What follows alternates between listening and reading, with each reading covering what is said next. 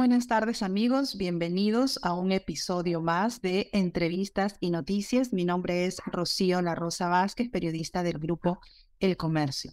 El día de hoy vamos a conversar de un tema de interés bastante sensible en nuestro país y es el estado de vulnerabilidad en el que se encuentran los migrantes extranjeros, eh, principalmente de nacionalidad venezolana. Es bueno recordar eh, algunas cifras. El Perú alberga a más de 1.300.000 migrantes y refugiados de nacionalidad venezolana por la crisis económica, política y social que se vive en ese país. Para la ONG World Vision Perú, probablemente esta cifra sea mayor, pues el gobierno no registra poblaciones en situación migratoria irregular. También mencionarles que después de Colombia, el Perú es el país de acogida con el segundo mayor número de solicitantes de refugio en América Latina. Eh, vamos a conversar en esta ocasión con precisamente un representante de eh, esta ONG que tiene un grupo de trabajo para refugiados inmigrantes y que eh, antes de comenzar y de presentarlos, presentarlo, ha identificado que 617 mil de estos migrantes requieren atención para sus necesidades básicas. Eh, precisamente para conversar de sus necesidades, de su eh, situación de vulnerabilidad eh, y su precisamente grave situación económica que atraviesan y que se acrecentó con la pandemia del COVID-19. Eh, nos encontramos en estos momentos con el coordinador de proyectos de migración de World Vision Perú, eh, el señor Víctor Torres, a quien le agradezco y le doy la más cordial bienvenida al programa. Hola Rocío, buenas tardes. Gracias por la oportunidad de poder compartir información eh, que creemos relevante sobre la situación de nuestros hermanos migrantes venezolanos aquí en el Perú. Así es. Y la primera pregunta que le quiero plantear, señor Torres, es, ustedes que conocen de cerca, que trabajan con ellos y que saben su situación de primera mano, em, quería, quería empezar la entrevista con una eh, pregunta de orientación hacia ellos, ¿no? Porque seguramente nos, nos deben estar escuchando. ¿Cuáles son los pasos que tiene que seguir un migrante en el Perú para poder trabajar de manera formal y en consecuencia pues mejorar su situación este, económica, en salud, ¿no? Porque de esa manera pues mejora su estatus y, sus ingresos. ¿Cuáles son esos pasos que tiene que seguir? Cuando una persona venezolana viene o ingresa al Perú, ya sea por los conductos formales o por los conductos irregulares, como también eh, viene sucediendo, las personas buscan rápidamente establecer el trámite de eh, eh, el legal para permanencia en el Perú. Sin embargo, se encuentran con un requisito, con requisitos bastante estrictos, rigurosos por parte del eh, Ministerio de Relaciones Exteriores, en donde al momento de tramitar el carnet de extranjería, las personas no pueden cubrir sobre todo tasas, conceptos eh, eh, económicos que, les permitan poder cubrir eh, los gastos administrativos del trámite. Esa es la principal barrera ah. que tienen las personas para poder acceder al trámite de su carnet de extranjería, documento indispensable, primordial para poder acceder a un trabajo formal que les permita acceder a derechos básicos como el ingreso planilla, el pago de un seguro, en fin. Entonces, eh, eh, esa es una primera barrera. Toda persona que viene al Perú tiene que eh, tratar de sacar este carnet de extranjería para poder acceder a un trabajo formal y poder tener los beneficios que todo, toda persona en territorio nacional tiene al momento de, ingresar a un, a un espacio legal formal de trabajo. Antes de pasar al siguiente paso, em, tiene que tener necesariamente el carnet de extranjería en la mano o puede, eh, digamos, tramitarlo, solicitarlo y presentarse a un, a un trabajo con un documento que señale que está en trámite ese documento o no se lo recibe. Eh, lo que está pasando eh, actualmente es que diferentes empresas o espacios laborales en donde están recibiendo o donde pueden postular las personas están exigiendo fundamentalmente el carnet de extranjería. En algunos casos les aceptan documentos provisionales eh, como el, el, carnet de, permanencia temporal eh, o las mismas cédulas de identidad, que para nosotros es el caso del DNI peruano, ¿no? Eh, sin embargo, estos documentos no les permiten finiquitar el trámite para el, desarrollo de o al ingreso a una, a, a una situación formal de trabajo. Es por eso que casi el 75% de la población que se encuentra de manera informal en el Perú desarrolla trabajos en el sector informal, venta ambulante o trabajan en, algunas empresas, en algunos restaurantes de manera, de manera informal. Entonces, ese es el principal problema que ahora se están afrontando los, eh, las personas que no tienen todavía la posibilidad de generar o acceder a la emisión de su carnet de extranjería. Luego de que obtienen el carnet de extranjería o que empiezan a tramitarlo, ¿también necesitan un permiso especial para poder trabajar en el país? Correcto, correcto. Y justamente ahí hay un tema eh, también que es importante mencionarlo. Las personas ¿no? que eh, se ven invitadas en la emisión de su carnet de extranjería, cuando cumplen el, el, plazo eh, permitido de estar aquí en el Perú, diariamente tienen que tienen que afrontar una multa, ¿no? De 46 soles, que esa multa es acumulativa, ¿no?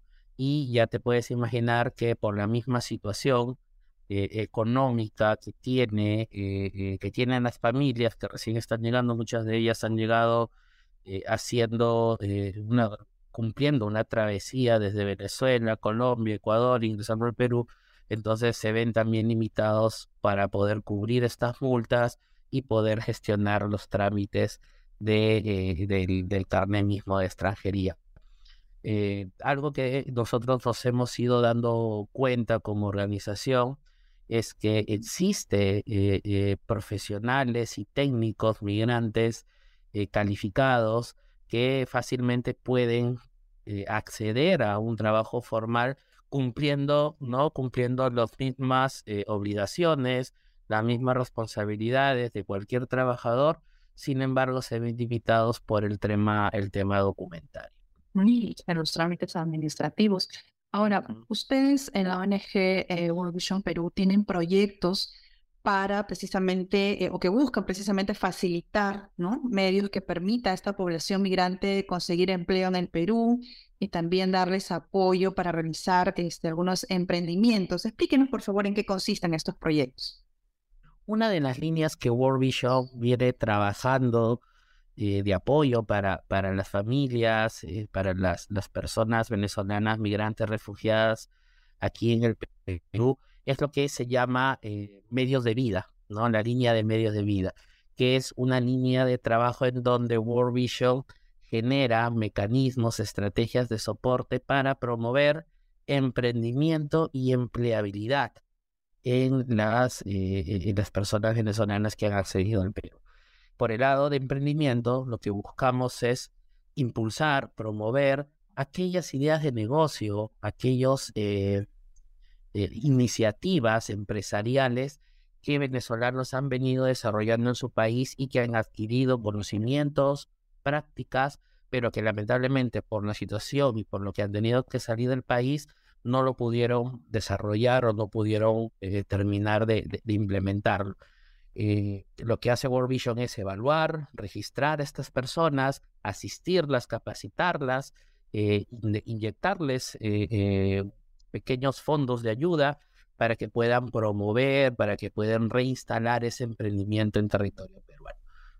tenemos muchas iniciativas de, de venezolanos eh, con muchas ideas empresariales, con muchas ideas de negocio muy buenas, innovadoras, que necesitan justamente ese impulso y ese soporte. Esa es la línea de emprendimiento y en la, en la línea de empleabilidad hemos venido desarrollando programas en donde profesionales y técnicos, ¿no? Migrantes venezolanos que han ingresado al Perú no han podido ejercer fundamentalmente porque no han tenido la oportunidad ni han tenido los medios económicos para poder eh, realizar la homologación, la validación de sus títulos y sus, y sus competencias eh, profesionales aquí en el Perú.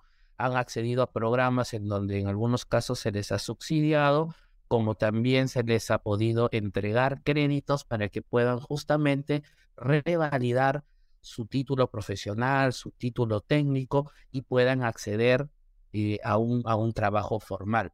Si, si me permites, quisiera compartirte una, una gran experiencia que hemos tenido. Sí, por favor. Poco, hasta hace poco, en donde hemos tenido la oportunidad de apoyar en un primer momento a casi 100 médicos, a casi 100 médicos a que puedan revalidar su título profesional aquí en el Perú, sean reconocidos por el colegio médico y rápidamente se eh, insertaron en el mercado laboral, entraron a trabajar establecimientos de salud pública y privada justo en la peor, en el peor momento de la pandemia, de la situación por emergencia sanitaria del COVID. Entonces creemos que hubo una fuerza laboral ahí importante que contribuyó justamente a minorar esta brecha de atención en los puestos de salud en el momento más crítico de que, nos golpeó la pandemia aquí en el 2020. Mm. Casi 100 meses. Sí. Dime, dime, Rocío. Sí, este, sí, sí recuerdo haber, haber este, em, recibido esa información y lo que usted dice es muy importante porque precisamente en la peor época de la pandemia, en que en, lo, en cuando más se necesitaban médicos, este, ellos pues entraron a apoyar a, diversos hospitales, ¿no? Entonces, tenemos dos líneas de ayuda por lo que usted nos explica. Una es em, apoyar en los emprendimientos de negocio que incluso ellos este, han traído desde su país y no lo pudieron desarrollar, y también hacer un acompañamiento a aquellos migrantes eh, profesionales que necesitan pues eh, de una u otra manera también regularizar su situación profesional. Ahora, las personas que nos están escuchando en este momento eh, y que están interesadas en eh, acogerse a estos programas, eh, ¿cómo pueden acceder? ¿no? ¿Qué, requisitos tienen que cumplir? Eh, Rocío, fundamentalmente para nosotros creemos de que toda persona venezolana que, que, ha tenido que salir de, su país de origen para tratar de buscar una oportunidad merece justamente que recibir estas, oportunidades y esta información. Nosotros eh, lo, que, lo que hacemos es recibir, recepcionar las solicitudes de ayuda que evidentemente pasan un proceso de, registro, de evaluación, eh, y yo lo que puedo hacer es brindar, si me permites, los números y un correo electrónico donde invitamos a que las personas puedan llamarnos, alcanzarnos, y, llamarnos y escribirnos para que puedan alcanzarnos las necesidades o, el requerimiento que tiene y para que puedan ser principalmente orientados sobre qué tipo de soporte o ayuda puedan recibir. Tenemos dos, dos, números que son eh, eh, oficiales para eh, recibir justamente estas necesidades de ayuda que son el 942 00 2447 y el 944 25 4011. Eh, y también tenemos un correo electrónico eh, que se llama datuopinión arroba wvi.org. A través de estos canales las personas pueden escribirnos y van a ser atendidos por eh, personal calificado, preparado, entrenado para poder orientar de la mejor manera y poder explicar cuáles son las condiciones, cuáles son los requisitos que se necesitan para poder acceder a estos programas. Eh, estamos nosotros muy contentos porque creemos que es una oportunidad de ayudar a muchas familias, pero sobre todo a niños y niñas que son los, los beneficiarios, son quienes rápidamente eh, eh, se ve la mejora de cualquier situación laboral, económica de las familias, creemos que el impacto se siente en niños y niñas, que es el foco principal de la atención de World Vision, buscar el bienestar integral de niños, niñas y adolescentes, indistintamente de la situación de eh, social, eh, económica que estén pasando. Entonces, eh, esos son los canales que nosotros invitamos a que los que nos puedan escuchar nos escriban, nos llamen para poder recibir la información y el soporte que necesitan. Si podemos repetir, por favor, los teléfonos y el correo electrónico, va a ser de mucha utilidad. Claro, Rocío, el 942 00 2447 y el 944 25 4011. Y el correo electrónico es da tu opinión todo junto con minúscula, da tu opinión arroba wvi Perfecto. Y antes de concluir la entrevista, nos gustaría que nos pueda mencionar o citar algunas historias de migrantes que, bueno, se encontraban pues en, en, una situación de pronto dramática y cómo a través de estas ayudas que ustedes dan han podido surgir, salir adelante y digamos ya encaminar un poco una vida con, con bienestar. Me vienen a la mente dos historias, Rocío, cuando me pides eh, que comparta dos testimonios y, lo voy a hacer muy brevemente porque creo que es importante compartirlos. Primero del doctor Alberto, que fue uno de los primeros médicos que apoyamos en esta, eh, eh, en esta iniciativa que te conté de poder solventar, subsidiar, apoyar para que médicos profesionales que vinieron, este doctor en particular, eh, vino, estuvo trabajando de ambulante, él había publicado un libro sobre salud ocupacional en, su natal Venezuela y eh, estuvo vendiendo el libro, vendiendo productos este, en la calle, conoció del programa, recibió la información, pudimos acompañarlo, asistirlo y la persona pudo dar su examen nacional de medicina, lo aprobó, con esa aprobación pudimos subsidiarle eh, la inscripción en el colegio médico y rápidamente, eh, eh, bien emitida su, su número de colegiatura, su habilitación del colegio profesional, en, pocas, en pocos días rápidamente cogió un trabajo en el Ministerio de Salud. Esa persona siempre está con, en contacto con nosotros, nos cuenta que eh, ese, esa, esa oportunidad le cambió la vida, pudo traer a su familia, ya está con su familia, están asentados ya en Perú, sus chicos, sus hijos pudieron seguir sus estudios, retomar los estudios eh, escolares y, la esposa también pudo venir y pudieron tener este, una mejora muy importante en la situación económica. Y se me, se me, se me viene también a la memoria la historia, la historia de Ricardo, que era una persona en, en Trujillo, ¿no? que recibió ayuda para montar un emprendimiento de estampado de, serigrafía, estampado de polos. Él tenía un negocio en Venezuela que no pudo continuar por la crisis económica, llegó a, Trujillo, recibió el apoyo, recibió un fondo semilla para poder eh, implementar su taller de serigrafía y ahora es un importante microempresario en la región. Son historias, son historias que a nosotros nos permite tener la oportunidad de transformar vidas y evidentemente atrás de eso garantizar de que niños y niñas tienen, una, tienen mejores oportunidades para estudiar, para acceder a servicios básicos como salud, mejorar la alimentación y crecer en un entorno seguro sobre todo. Sin duda, mejorar la calidad de vida de toda la familia. Eh, le agradezco, eh, señor Víctor Torres, eh, por habernos acompañado. Eh, es coordinador de proyectos de migración de World Vision Perú. Esperamos poder contar con usted en una próxima oportunidad. Muchas gracias. Y gracias, a ti, Rocío. Imagínate y gracias también a todas las personas que nos escucharon. Estuvo con ustedes Rocío La Rosa, el periodista del grupo El Comercio. Si les interesó este podcast, por favor, compártanlo con sus familiares, con sus amigos y ya saben que nos encuentran que entrevistas y noticias está en, en dos plataformas, en Spotify y en Google Podcast. Que estén ustedes muy bien. Hasta una nueva oportunidad.